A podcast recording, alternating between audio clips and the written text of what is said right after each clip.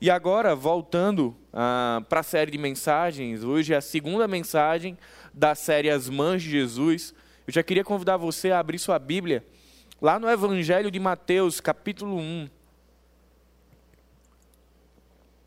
E o fantástico é que essa série ela nos dá a oportunidade de ver um pouquinho da riqueza de Mateus capítulo 1, que muitas vezes é um texto que é deixado de lado. A gente abre a Bíblia e vai ver a genealogia de Jesus e diz: "Poxa, mas o que é que eu tenho para aprender aqui?" E às vezes lê até rapidamente para já ir lá para o verso 18, Uh, onde vai estar tá narrando o nascimento de Jesus. Mas essa série ela nos dá um briefing do que a gente pode aprender da genealogia.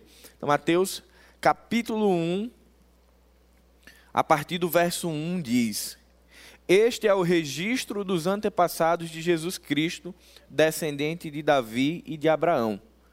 Abraão gerou Isaque, Isaque gerou Jacó. Jacó gerou Judá e seus irmãos. Judá gerou Pérez e Zerá, cuja mãe foi Tamar. Pérez gerou Esron e Esron gerou Rão. Rão gerou Aminadab, Aminadab gerou Naasson, Naasson gerou Salmão. Salmão gerou Boaz, cuja mãe foi Raabe. Esta é a personagem que nós vamos conversar ou que nós vamos aprender um pouco neste dia. Raabe, uma mulher improvável. Assim como Tamara era alguém improvável para ser citada na genealogia de Jesus, assim é Raabe também, com, com as suas particularidades da sua vida, com as dificuldades que sobrevieram sobre as condições dessa mulher, mas que teve uma resposta a respeito de tudo que estava acontecendo na sua época, uma resposta de encontrar-se com o Deus dos hebreus e a partir de então desenvolver uma vida que marca a minha vida e que certamente vai marcar a sua, com alguns ensinos de coragem, de bravura dessa mulher, de fé e principalmente uma fé pensante que nos faz olhar e entender por que, que essa mulher tão improvável, uma prostituta cananeia, pagã, que não era da linhagem do povo de Deus, e aí ela é inclusa nessa linhagem, e hoje a gente lê aqui na genealogia de Jesus ela sendo citada.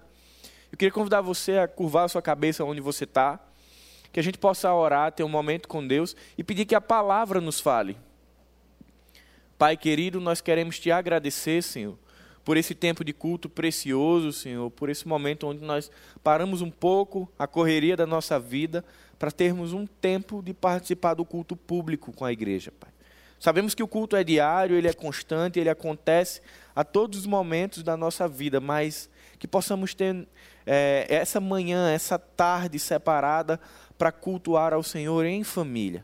Te pedimos pela palavra, Senhor, por aquilo que Raabe por meio das escrituras, do que foi registrado, que nós sejamos ensinados, encorajados, desafiados a termos um estilo de vida que seja alinhado com aquilo que a Bíblia nos ensina. Que possamos olhar para essa mulher e entender que a graça ela é para os improváveis, que a graça é para aqueles que talvez o mundo rejeite. É isso que nós te oramos e te agradecemos. Em nome de Jesus. Amém. Quero convidar você a abrir novamente sua Bíblia lá no texto de Josué, capítulo 2. Nós vamos ler uh, o capítulo 2 quase todo, para entendermos um pouco do que acontece com essa mulher, Raabe. Talvez você já, você já tenha ouvido parte da história dela, talvez você saiba que ela é aquela mulher que ajudou os espias quando eles estavam ali explorando Jericó para entender como como adentrar aquela fortaleza, aquela muralha, e ela auxilia aqueles espias. Mas a gente vai dar uma lida no texto para nos aproximarmos um pouco mais dessa história. Josué capítulo 2, do verso 1 ao 21. Diz o texto: Então, do acampamento em Sitim, Josué, filho de Num, enviou secretamente dois espiões com a seguinte instrução: Façam o reconhecimento da terra, especialmente dos arredores de Jericó. Os dois homens partiram e chegaram à casa de uma prostituta chamada Raabe e ali passaram a noite. A notícia chegou ao rei de Jericó. Alguns israelitas vieram aqui esta noite para espionar a terra.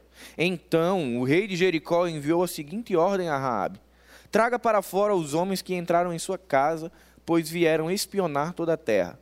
Raabe havia escondido os dois homens, mas respondeu: Sim, os homens estiveram aqui, mas eu não sabia de onde eram.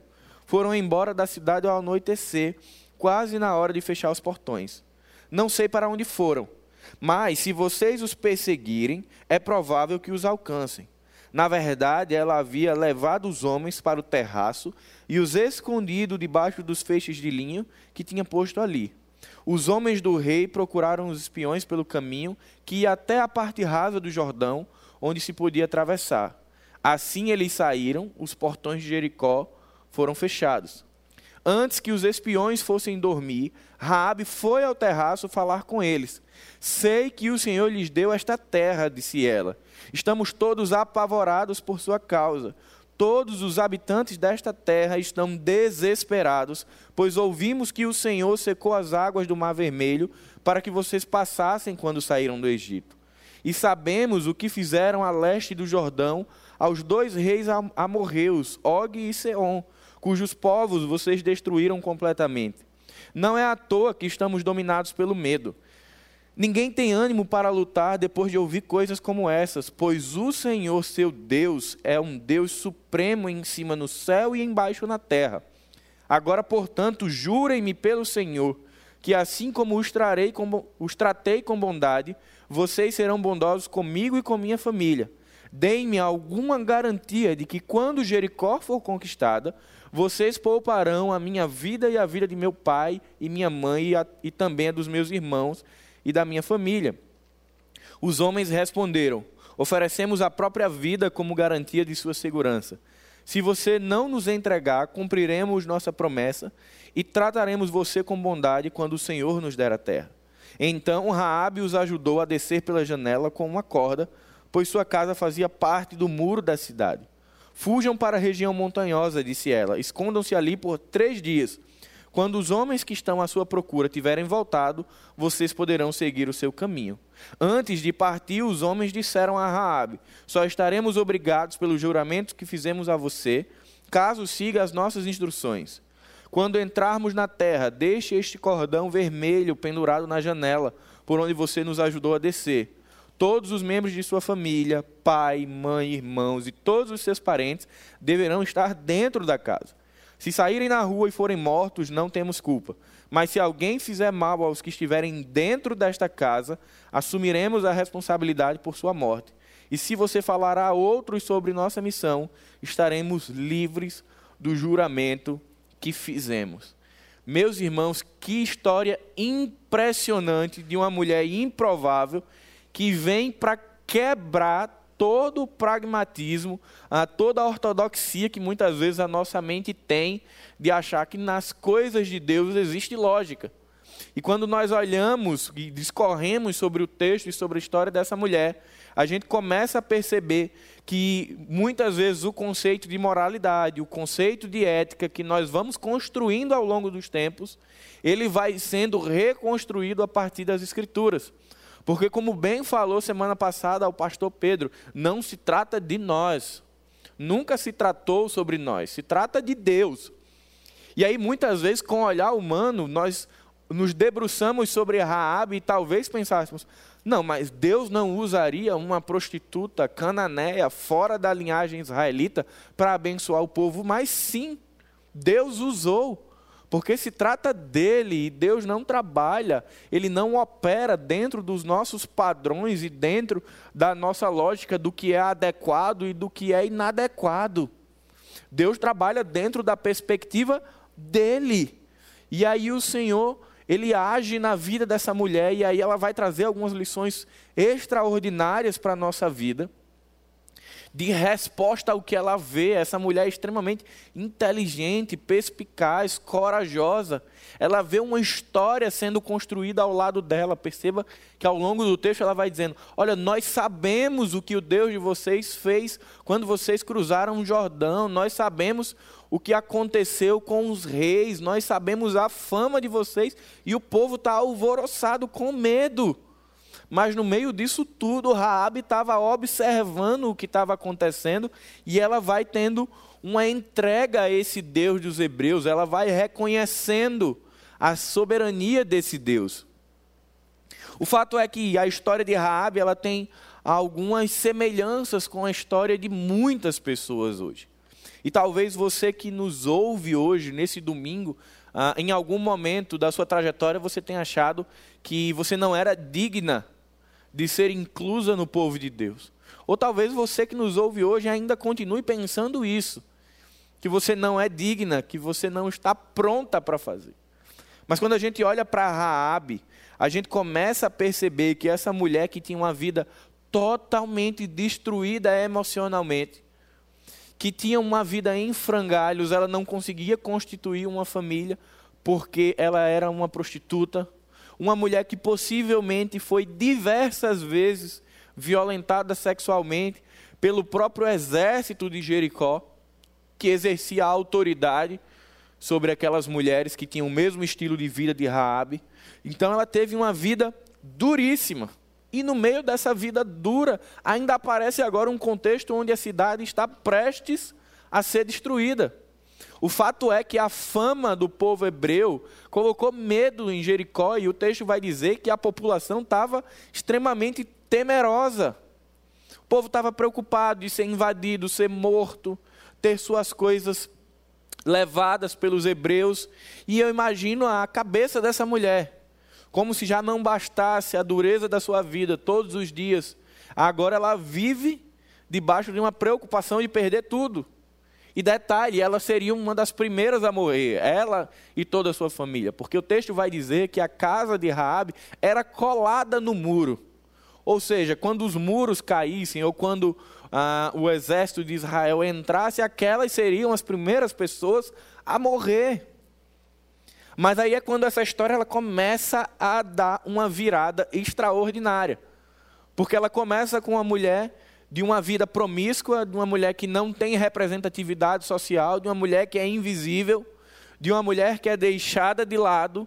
Essa mulher, ela tem um encontro com esse Deus dos hebreus, e essa mulher que era invisível, aparentemente frágil, vulnerável, se apresenta agora na história como uma mulher extraordinariamente forte, corajosa, ousada, uma mulher de fé eu diria até que ela é nordestina. Ouvi um amém, uma coisa boa, né? Parece com a mulher nordestina, Raabe. E a gente começa a ver o que é que vai acontecendo na vida dessa mulher. Mas a minha pergunta é: quantas Raabes não estão perdidas? E quando eu pergunto quantas Raabes, eu não me refiro a pessoas que vivem na prostituição, também a elas. Mas quantas pessoas invisíveis não estão por aí, fora das igrejas, e muitas vezes dentro da igreja, se achando tão pequena, sem valor, sem importância. Não, eu vou ficar aqui no meu cantinho porque eu não sei cantar, eu não sei pregar, eu não sei fazer isso, eu não sei aquilo. Meus irmãos, Raabe é uma oportunidade. Essa segunda mulher que é citada como as mães de Jesus é uma oportunidade de entendermos que Deus ele não trabalha dentro do que é potencial. Deus não trabalha dentro daquilo que é performático pelo homem. Se você se dispõe, Deus vai te usar da maneira que Ele quer. E assim foi com Raabe. Essa mulher, ela tem a percepção do que está acontecendo. E aí ela sai de um cenário de invisibilidade agora para um cenário de visibilidade. E olha só como era difícil a vida dessa mulher. Se não tivesse tido um encontro com o Deus dos Hebreus, a vida dessa mulher ela nunca iria mudar.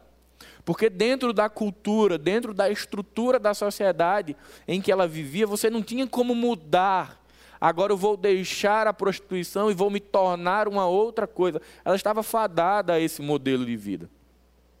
Mas quando ela tem um encontro com o Deus dos Hebreus, essa mulher, lá no final a gente vai descobrir que ela tem uma mudança extraordinária, fantástica na vida dela. Ela deixa de ser ah, prostituta para ser princesa. Coisas que só acontecem no reino de Deus. Você sai da prostituição, da escravidão, de um pecado e você se torna princesa.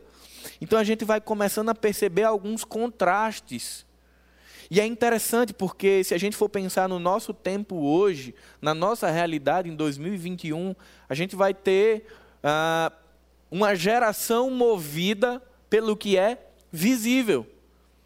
Então, muitas pessoas vão passando por uma metamorfose, se adaptando, se transformando o jeito de falar, as suas opiniões, o jeito de vestir, para que consiga seguidores ou para que simplesmente consiga se embrenhar numa comunidade ou num grupo social que ela deseja.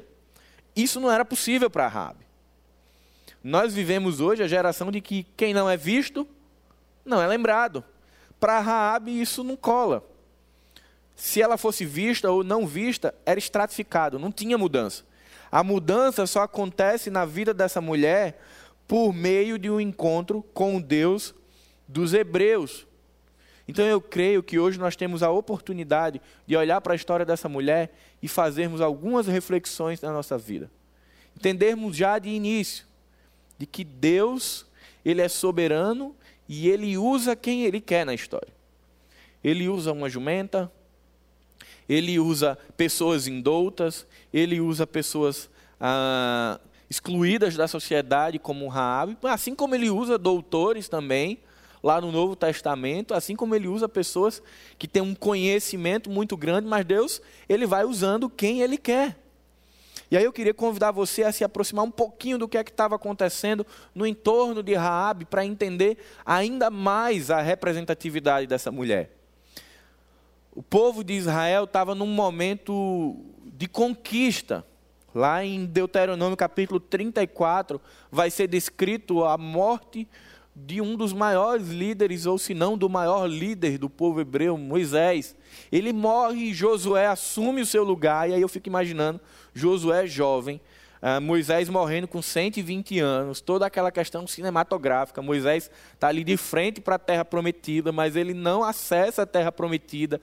Ele morre, o povo pranteia, chora por 30 dias a morte do seu líder, e agora Josué tem que assumir o comando e começar o processo de conquista. Também não era nada fácil para Josué. Tanto é que Josué começa desanimadíssimo. Porque eu imagino Josué pensando, mas como que eu vou substituir Moisés? Não vai dar. Mas aí o próprio Deus, ele se revela a Josué e fala para ele aquele texto que nós conhecemos: sede forte e corajoso. Deus vai dizer para Josué: todo lugar em que puseres a planta dos seus pés, eu darei a vocês. Para isso, seja forte e corajoso. Faça tudo conforme a lei que Moisés o ensinou e não se desvie dela. Então Josué é encorajado por Deus, ele recebe o apoio dos seus generais pessoal que está com ele compra a ideia de que sim, Josué, é você que Deus vai usar. Vamos começar o processo de conquista. E eles vão avançando e vão conquistando. E chega nesse momento da história que agora tem que conquistar Jericó. Só que Jericó tinha uma característica muito particular. A estrutura de segurança de Jericó era enorme, a cidade era muito bem fortificada, além de ter um exército considerável, a estrutura que cercava Jericó era muito forte. Os muros eles chegavam a ter oito metros de diâmetro. Na verdade, as torres. Os muros eram altíssimos, cerca de entre seis e oito metros de altura. Como é que esse povo vai invadir Jericó? Mas aí é um outro espaço, né? Ah, quando eles rodeiam a cidade e os muros caem. Mas é nesse contexto que Raabe entra. Porque Josué, junto com os seus generais, precisa traçar uma rota, uma estratégia. E o primeiro ponto é: vamos fazer a missão de mandar os espias. Eles vão olhar, vão tentar identificar as fragilidades, voltam e nos contam. Só que era uma missão muito arriscada. E fofoca tem em todo lugar. Então os espias eles foram descobertos e rapidamente a fofoca gospel, ela chega nos ouvidos do rei de Jericó e ele já manda que o exército vá procurar esses espias para matá-los, obviamente. E aí é que essa mulher extraordinária chamada Raabe aparece. E aí eu queria antes de irmos para as quatro lições que Raabe tem a nos ensinar, é, ter cuidado com um ponto da história de Raabe para que a gente não confunda. Muitas vezes as pessoas leem Raabe e dizem assim: é, mas teve uma mentirinha de Raabe ali, viu, pastor? porque ah, os soldados chegaram e ela disse: Olha, eles já foram embora, mas eles estavam escondidos. Rabi mentiu, e agora? Deus usa os mentirosos? E aí eu digo: usa, inclusive você e eu que pensamos isso. Porque Deus usa os mentirosos, usa os caluniadores, ele usa pecador. Caso contrário, ele não me usaria e nem usaria nenhum de nós. Então, não vamos nos escandalizar porque está descrito na Escritura que Deus usou uma mulher que mentiu. Porque Ele continua usando pecadores hoje, mas pecadores que estão transformados. Então, não. A gente precisa romper um pouco, muitas vezes, desse aspecto da religiosidade para para ler a beleza do texto bíblico e não nos apegarmos a isso. Raabe não tinha sido criada no povo hebreu. Raabe não conhecia os mandamentos de Moisés. Raabe não conhecia a cultura hebraica. Então é que natural que na história dela tenha questões de conduta que não tem nada a ver com o povo hebreu. Ela não era desse povo. Raabe aqui, vamos dizer que ela é uma nova convertida. Ela está conhecendo agora o Senhor. Então eu gosto sempre na história de Raabe fazer esse recorte para que a gente não olhe atravessado para essa mulher que vai nos inspirar certamente hoje. Primeira lição: é preciso coragem para servir a Deus. É preciso ter coragem. Rabi estava numa condição extremamente difícil. Ela estava muito esperta vendo o que estava acontecendo ela conseguia ter uma leitura do cenário macro, o quanto que Israel estava avançando, o quanto que Israel estava conquistando, muito poderoso, assolando as outras regiões. E Rabi já sabia que ia acontecer a mesma coisa com Jericó. Não precisava ser muito esperto para ter essa percepção. E só que Raabe, ela não olha apenas no sentido do medo, ela começa a olhar do que é que traz essa força para esse povo. E ela começa a perceber que a força desse povo hebreu estava no fato de um Deus presente. Tanto é que quando a gente volta e lê o capítulo 2 de Josué, a gente vai ver o autor descrevendo que Raabe sabia que Deus havia os ajudado a atravessar o Jordão, que Deus havia os ajudado a conquistar outras terras. E Raabe ela está ligada nisso tudo. E aí Rabi tem que tomar uma atitude. Ela pode olhar o cenário e esperar que alguma coisa aconteça, de preferência que nada aconteça a, ela e a família, ou ela pode ser extremamente corajosa e no meio de um conflito, de um tempo de guerra, de uma guerra iminente, Rabi tomar a decisão de se aliar a esse povo. Meus irmãos, mas o custo dessa aliança era altíssimo se ela fosse descoberta. Quando Raabe se dispõe a acolher os espias, a mentir para o rei e depois liberar esses espias e ainda orientá-los, Raabe está aqui assumindo uma possibilidade real de ser morta junto com toda a sua família. Se alguém ou se o rei descobre isso, já era. Raabe seria morta. E aí vem aqui algo que para mim é muito belo. O grande desafio de Raabe não era só crer. O grande desafio do texto e da história de Raabe não era desta mulher compreender o que estava acontecendo. Isso acontece porque ela era muito esperta. Mas o grande desafio e beleza desse texto é essa mulher crer e agir a partir dessa fé. Aí está a grande questão e está o grande ponto que para mim é extraordinário. Raabe, ela olha o cenário, ela crê na soberania e no poder desse Deus, só que agora ela diz: eu vou agir, eu vou tomar algumas decisões, ter alguns comportamentos na minha vida a partir da fé neste Deus. E esse é exatamente muitas vezes o ponto onde nós, aqui no século 21, que temos acesso à história cristã, que temos a escritura, que temos experiências pessoais com Deus, muitas vezes nós esbarramos. Não é no crer, mas é no viver a partir do que creio. Essa mulher, ela vence esse medo, ela ultrapassa a barreira do intelecto. Rabi não era teóloga, Rabi não conhecia a Torá, Rabi não sabia de nada mas ela creu e a partir do que ela creu, ela fez, ela agiu, ela andou. E aí a minha grande reflexão, e eu queria convidar você a fazer isso, é: será que nós também já rompemos a barreira do intelectualismo? Será que hoje nós já temos, assim como Raabe, essa fé corajosa que sim, ela aquece o meu coração na noite fria, que sim, ela me traz esperança num momento de desesperança, mas que também move os meus pés a tomarem atitudes a partir dela. Será que a minha fé, assim como a de Raabe, ela tem a ousadia de correr riscos? Porque é isso que essa mulher faz. Uma mulher de uma vida muito difícil.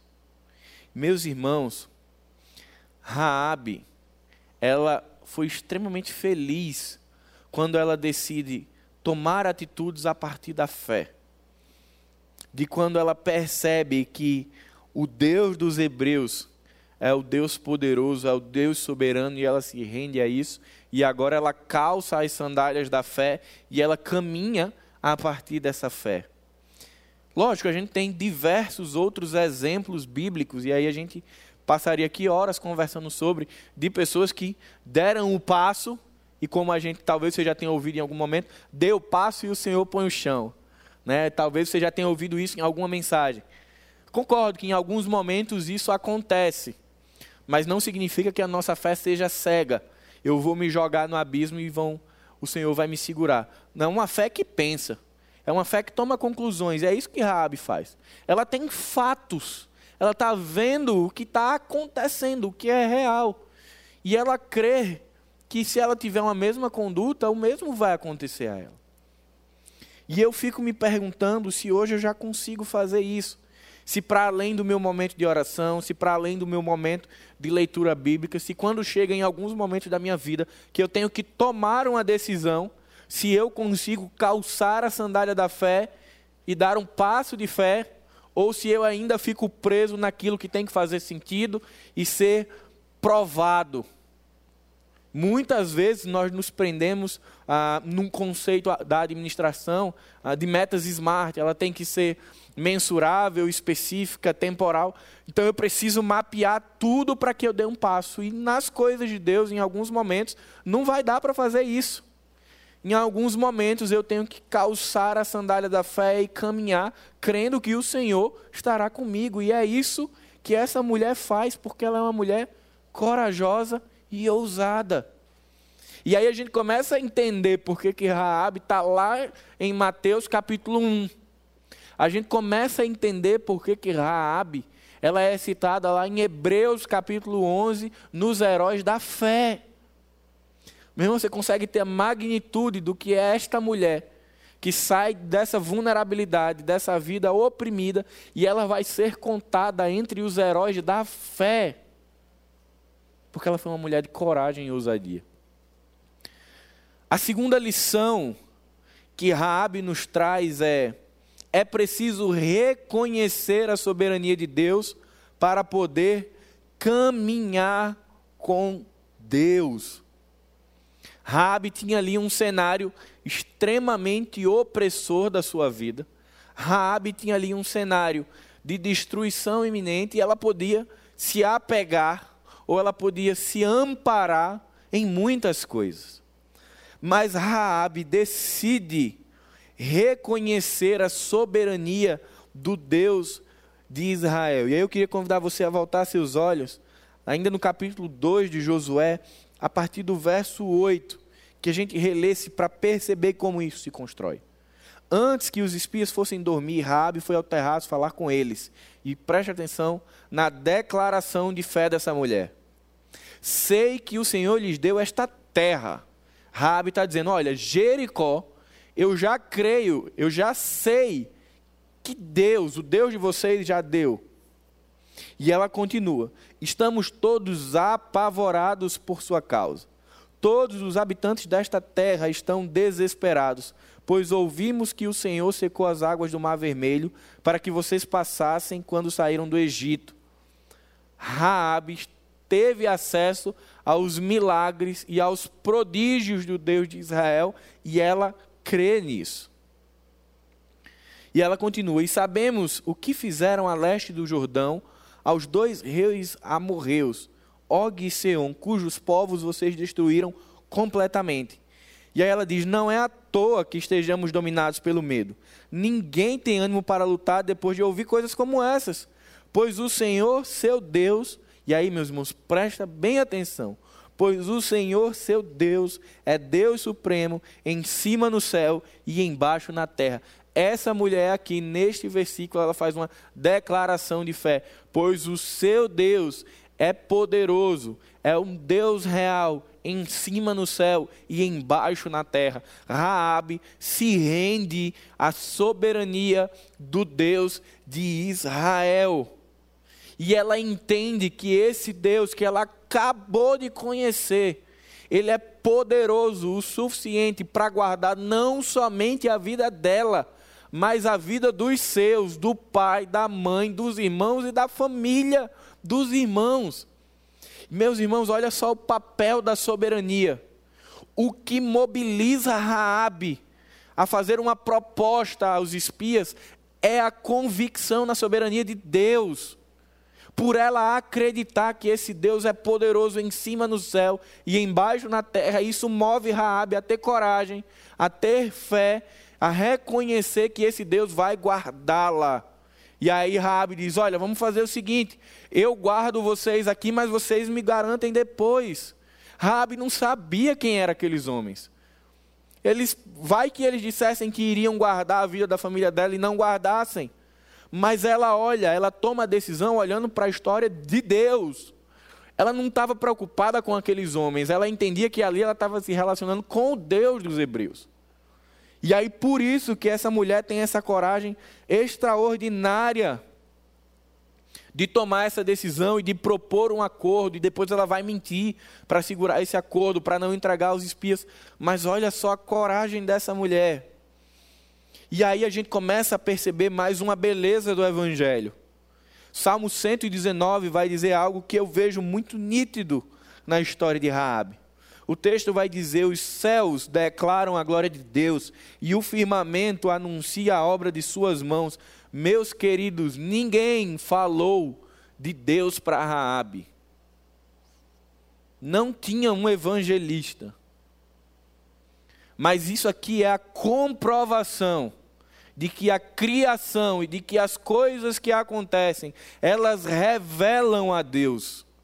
Porque Raabe, pensando e aí eu volto quarta-feira discipular. Essa mulher pensa, ela lê a realidade e ela constata a presença de Deus nessa realidade e aí ela se rende a ele por meio daquilo que ela viu.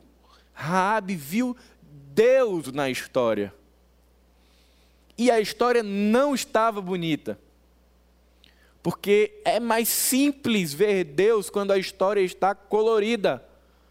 Mas é desafiador enxergar a Deus quando o tempo está nublado. E na história de Raabe, nesse momento, aliás, como toda a história dela até então, o tempo está nublado, está trevoso. E essa mulher enxerga Deus nessa circunstância, nesse momento ela não tinha experiências com Deus para mobilizá-la. Os salmistas, eles dizem muito: tragam à memória aquilo que dá esperança. O tempo inteiro nos salmos é reforçado a importância de que a gente traga a nossa história com Deus e aquilo que está na Escritura como reforçador da nossa fé. Mas, gente, Raabe não tinha história com Deus. E Raabe não tinha fé em Deus até o momento. Ela acabou de conhecer a esse Deus e de se render a Ele, mas ela já vai com a cara e a coragem, ela já vai com tudo. Ela já vai de eu reconheço a soberania desse Deus e, portanto, eu caminho a partir desse Deus. E isso é algo extraordinário e isso me desafia demais a caminhar com o Senhor crendo que Ele é soberano. De entregar as incertezas da minha vida e muitas vezes as angústias do meu coração a Deus, porque eu creio que Ele é Deus em cima no céu e embaixo na terra. E é isso que Raabe está nos ensinando hoje. É de se de fato cremos que Deus e para nós Jesus é Deus no céu e embaixo na terra, ora, caminhamos ou caminhemos a partir dessa fé. Essa mulher sai de uma realidade de eminente destruição e morte para já já para um contexto de uma mulher numa realidade totalmente diferente que ainda passa por alguns perrengues, mas que agora tem um futuro totalmente diferente. Mas isso acontece porque Raabe reconhece a soberania de Deus. E aí eu queria provocar você nessa manhã. Eu queria me provocar nessa manhã. Há uma reflexão. Quando as escrituras, seja em Romanos ou em outros textos como o Salmo 119, elas nos dizem que a criação proclama a glória de Deus, a gente parte do pressuposto para que a gente encontre a glória de Deus na criação, que a gente tenha tempo para olhar a criação. Então, se eu quero ver Deus naquilo que foi criado, ou naquilo que por meio do homem está sendo desenvolvido, eu preciso parar e perceber Deus nisso. Perceber Deus no desabrochar de uma flor, perceber Deus numa chuva que cai, estar na praia muitas vezes, se lembrar lá do texto de Jó, quando o Senhor dá aquela dura nele, diz: Onde estava você, Jó, quando eu coloquei o limite dos mares? E a gente começar a sacar Deus nesses momentos, mas a grande questão é: a gente tem tido tempo para isso? Porque aqui eu trago novamente como essa mulher especial. Porque se eu estivesse sabendo, meus irmãos, que a minha cidade está para ser arrasada, eu estaria doidinho para lá e para cá procurando um buraco para me esconder. Rabi teve tempo de olhar a história. Rabi teve tempo de pensar sobre isso e de se encontrar com Deus no meio de um caos.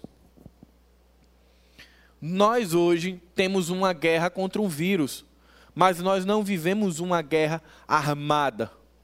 Mas a gente vive, assim como Rabi, um momento de guerra, não é um momento de paz. E ontem, quando nós fizemos um, um momento de oração com alguns líderes da, da Rede Pulse, nós falávamos sobre como nosso coração está angustiado, de como questões como ansiedade têm aflorado. Mas, gente, temos tido condições de parar a nossa agenda e para dizer: peraí, peraí, peraí um pouquinho. Deixa eu sair dessa bolha de coronavírus, de morte, de desgraça. Senhor, deixa eu olhar um pouquinho para você. Deixa eu olhar um pouquinho aqui para aquilo que foi criado e contemplar a beleza das mãos do Senhor naquilo que Ele mesmo criou. Eu tenho feito isso, meus irmãos. Isso é urgente. Nós precisamos ter momentos, seja de solitude ou não, para a gente parar um pouquinho tudo isso e olhar para Deus. Porque se a gente olhar só para o cenário do entorno, aí o desespero vai bater. Raabe faz o contrário. Ela olha o entorno e do entorno ela olha para o Deus dos Hebreus. E aí quando ela olha para o Deus dos Hebreus, o coração dela se acalma. E eu queria fazer esse convite hoje para você e para a minha vida também. Porque eu também sofro de ansiedade. De nós fazermos esse exercício de sim olhar o entorno, saber o que está acontecendo, mas do entorno voltar os olhos para Deus porque é nele, é em Jesus que a gente vai encontrar paz e descanso para enfrentar essa guerra. Terceira lição muito valiosa que Raabe nos traz. É preciso ter fé e razão, estratégias. Raabe creu, mas pensou. E aí é um outro paradigma que Raabe quebra. E aí um paradigma muito da era moderna da igreja. Né? Depois do movimento do pietismo, se criou muito a ideia de que o evangelho ele se resume ao sentir, à experiência. Então eu não posso explicar porque as experiências com Deus não se explicam. Nem é isso, nem é o intelectualismo frio. Nem é uma vida só de experiência, nem é uma vida de dissecação. É uma vida de experiência com consciência. E é isso que Raabe faz. Raabe ela tem consciência de quem é Deus. Raabe reflete e pensa sobre quem é Deus e sobre quem é ela, e a partir disso ela tem uma resposta que leva ela a uma experiência com Deus. E aí quando a gente olha para a história dessa mulher, uma prostituta cananeia, a gente lembra do texto do Novo Testamento que diz que onde abunda o pecado, superabunda a graça. Essa é a experiência, essa é a relação de fé viva e eficaz que Raabe tem.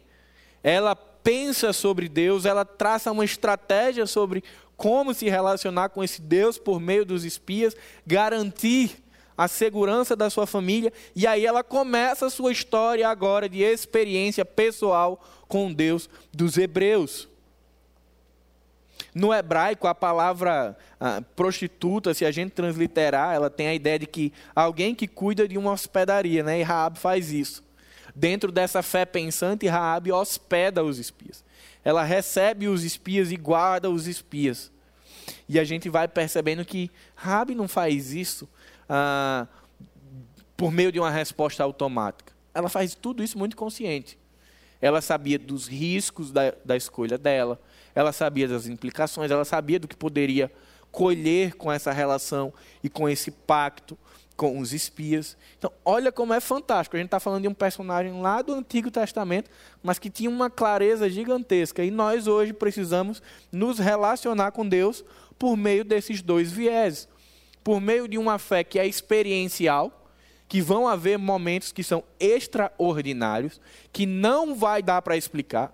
Teremos momentos sim com Deus que a razão não explica, mas também teremos momentos do ordinário do comum, do dia a dia, do relacional, do tete a tete, do caminhar e conversar juntos. Então a gente precisa ter essa consciência que Rabi teve. E aí tem alguns livros, até a liturgia do, do ordinário, que foi lançado há pouco tempo, me esqueci com a editora, que é um livro fantástico, que fala disso, de perceber Deus na caminhada diária. Então vai ter momento extraordinário, que o mar vai abrir, mas vai ter momento que não. E Raabe tinha sacado isso. E aí ela desenvolve uma fé estratégica. Uh, o Dr. Martin Lloyd Jones ele vai falar que a fé se manifesta em toda a nossa personalidade. Ou seja, a nossa fé ela envolve as nossas características pessoais. A fé de Raabe envolveu o uso completo de quem ela era.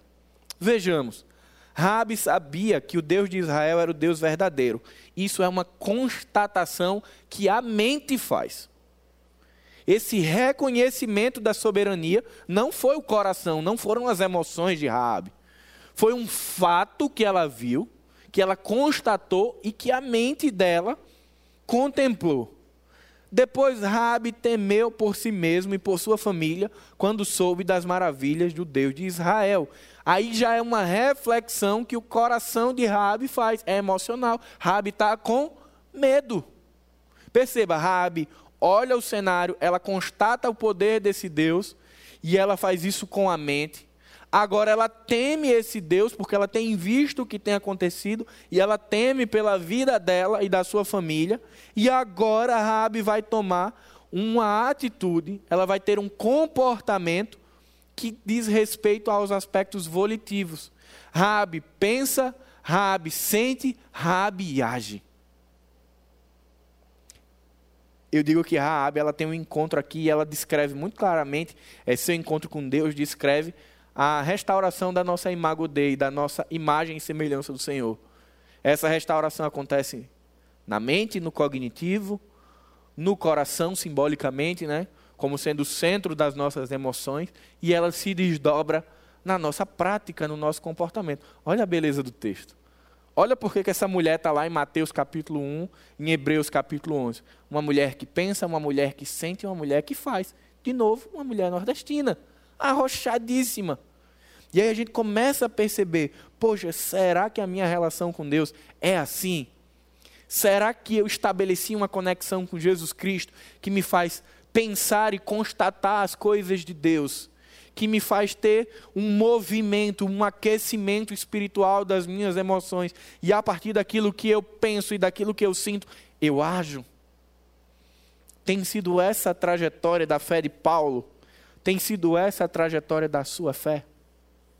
Tem sido essa a magnitude, a dimensão do seu relacionamento com Deus? Meus irmãos, a fé cristã, ela é um desafio constante. Ela é um desafio cognitivo, porque ela é loucura para os que estão fora. Então não se entende as coisas de Deus é, completamente, a não ser pela revelação do Espírito Santo. E ainda assim nós não, não a entenderemos completamente. Não se discerne os sentimentos sobre Deus a não ser que seja por meio do Espírito. E não se age a não ser que seja pelo Espírito. Então a fé cristã nos desafia todos os dias a fazer algo muito semelhante ao que Raabe fez. A fé cristã ela me desafia a pensar, ela me desafia a sentir e ela me desafia a agir. Tudo isso a partir de Deus, de quem é Deus.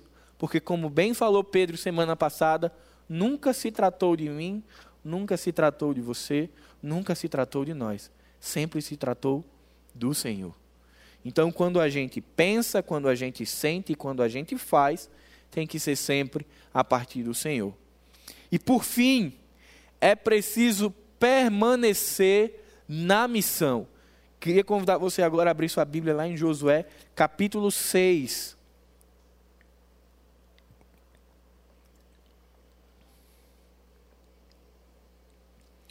Josué, capítulo 6 versos 22 e 23.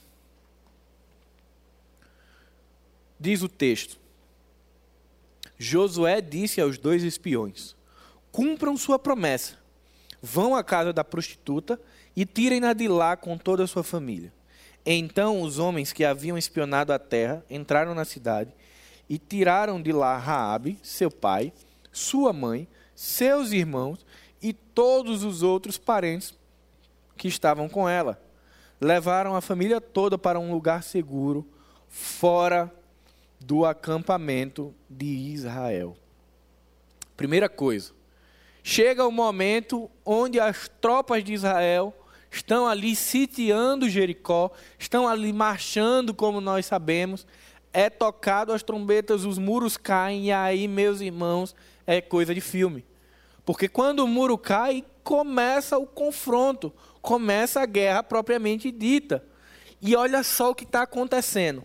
Raabe está dentro de casa com toda a sua família e eu fico pensando o moído no coração dessa mulher, porque ela está aqui. Eu, eu, gosto muito de tentar imaginar a Bíblia. Eu fico imaginando Raabe olhando pela janela, vendo o couro comendo lá embaixo, gente morrendo, espada para cima, para baixo, aquela coisa toda e Raabe tem que continuar crendo que aqueles homens iriam honrar aquilo que foi pactuado. E Raabe, junto com sua família, tem que dar conta de tudo aquilo que está acontecendo no coração dela e permanecer firme, convicta naquilo que havia sido acordado entre eles. Meus irmãos, isso não é fácil. Porque todas as vezes em que o cenário está turbulento, na maioria das vezes, nós tendemos a ficar extremamente agitados também. Na maioria das vezes que o barco começa a balançar, bate aquele aperreio. Isso é um sentimento humano. Não se trata aqui de ser um super crente ou menos crente. É um fato. Nosso coração vacila em alguns momentos. E quando o barco está balançando muito, a tendência é que a gente fique também muito agitado. Mas Raabe, eu, aqui eu não estou dizendo que ela não ficou agitada, ela certamente estava, mas ela conseguiu controlar tudo isso, ainda depositando a sua fé naquilo que havia sido acordado com os espias. E aqui no capítulo 6 de Josué, é, vai estar tá falando que Josué honra o compromisso. Diz: olha, vão lá e preservem a vida daquela mulher e da família deles. E aí se preserva a família de Raabe, não é morta, ela é preservada e aí talvez você esteja pensando, chegamos ao fim da história, que coisa linda, que mudança extraordinária na vida de Raabe, agora vai ser um conto de fadas. Parafraseando lá o momento da agenda da semana, né? Mas não, o conto de fadas, meus irmãos, só existe na Disney e só existe na música.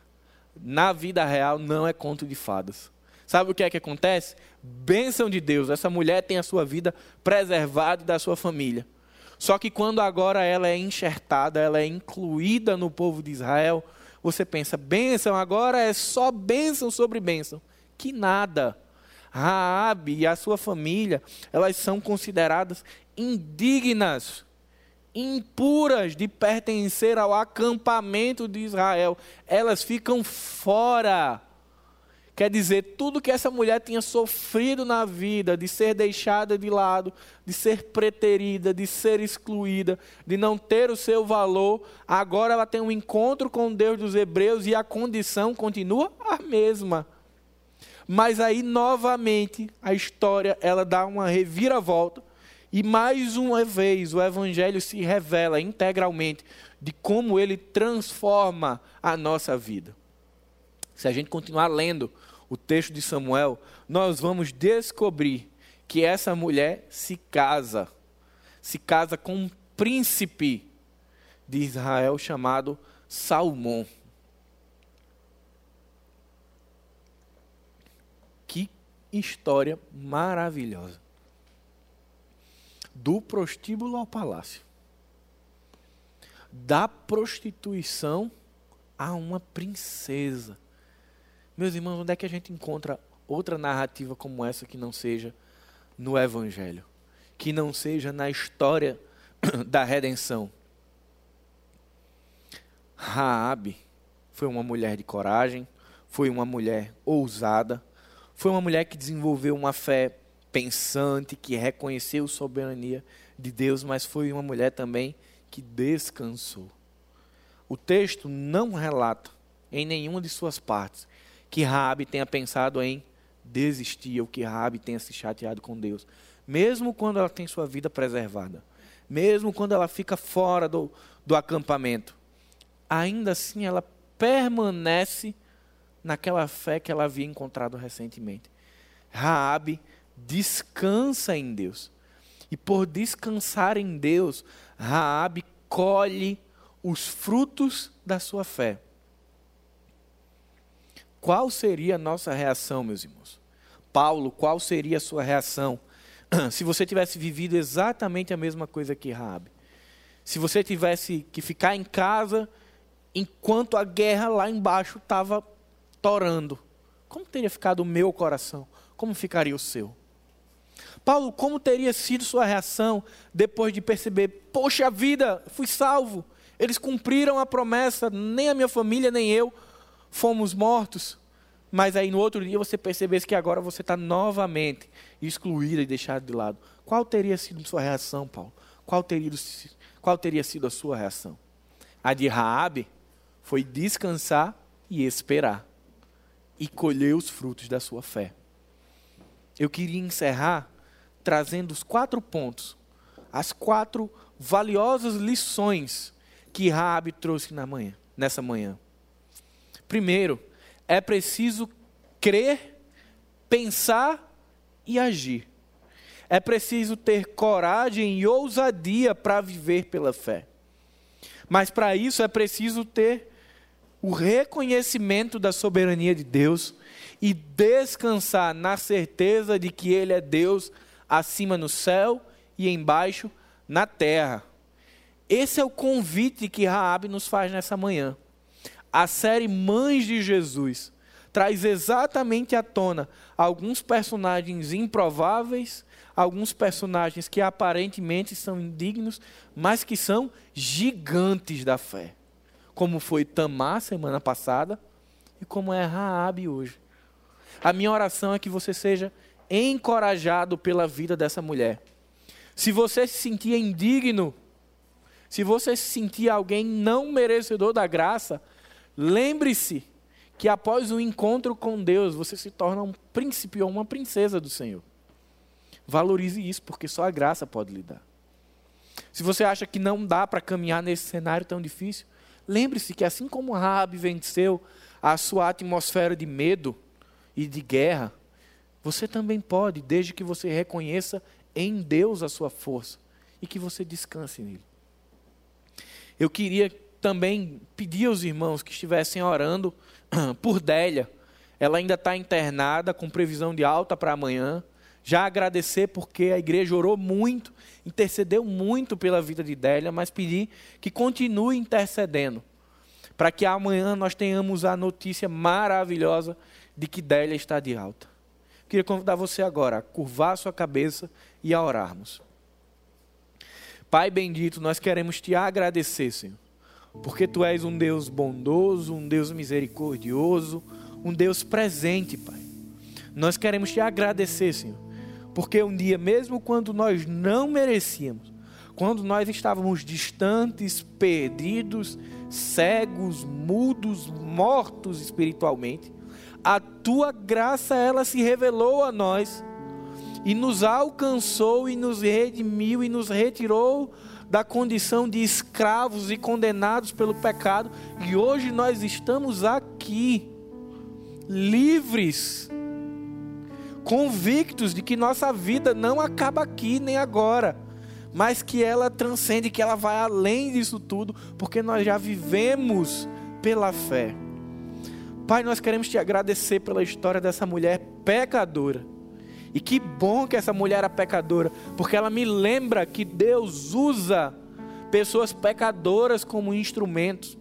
E assim como o Senhor usou Raabe para nos ensinar hoje, Pai, nos usa para ensinar a outros. Pai, que o evangelho ele revele que não é uma questão de dignidade ou de merecimento, mas é uma questão de graça, de imerecimento, que é uma questão de ser encontrado por ti. E nós queremos te louvar e te engrandecer, porque o Senhor nos encontrou. Nós queremos te pedir, Pai, que sejamos encorajados a ser um estilo de discípulo que usa a mente para pensar e para constatar as coisas de Deus, que usa o coração para sentir e discernir as experiências com Deus, mas que a partir dessa junção, Pai, perfeita, aquilo que se pensa e aquilo que se sente, que isso nos mova a viver pela fé. Que isso nos mova a ter uma vida de coragem, de ousadia e de intrepidez. Porque o mundo precisa ver discípulos que proclamam e que, resplandecem em Jesus Cristo. É isso que nós queremos te pedir. Que o amor de Deus, o Pai, que a graça do Senhor Jesus Cristo e que as consolações do Espírito Santo estejam hoje e para sempre com cada um de nós. Amém.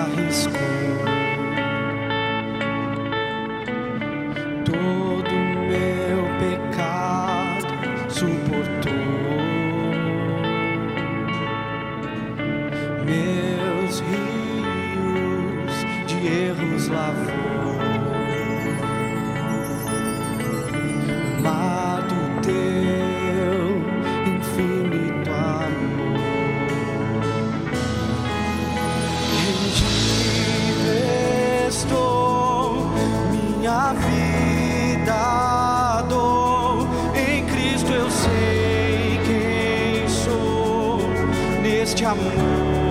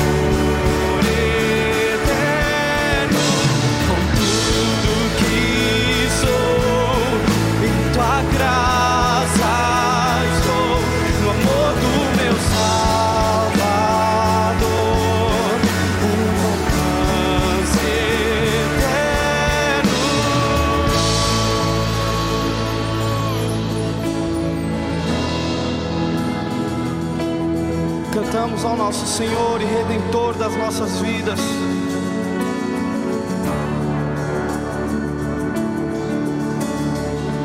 para aquele que me resgatou, para aquele que me aceitou, para aquele que é meu Salvador, para sempre canto, para aquele que me resgatou,